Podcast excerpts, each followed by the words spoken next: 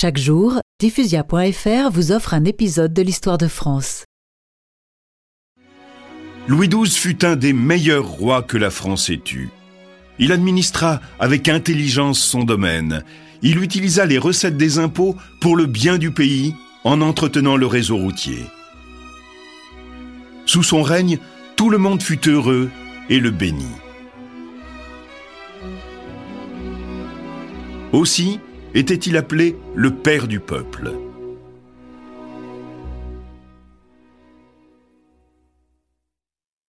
Malheureusement, Louis XII ne parvint pas non plus, malgré les nombreuses grossesses de la reine, à obtenir d'héritier mâle. La question de sa succession fut un enjeu crucial de son règne.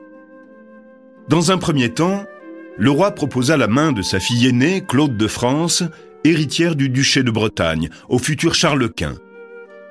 Finalement, Louis XII opta pour le mariage avec son cousin, François d'Angoulême, qui permettait d'assurer la cohésion du royaume.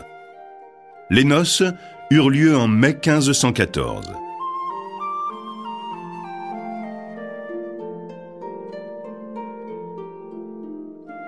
Les derniers temps du règne semblèrent cependant mettre en péril les chances du clan d'Angoulême, car quelques mois après le décès d'Anne de Bretagne, Louis XII se remaria avec la sœur d'Henri VIII, Marie d'Angleterre, alors âgée de 16 ans.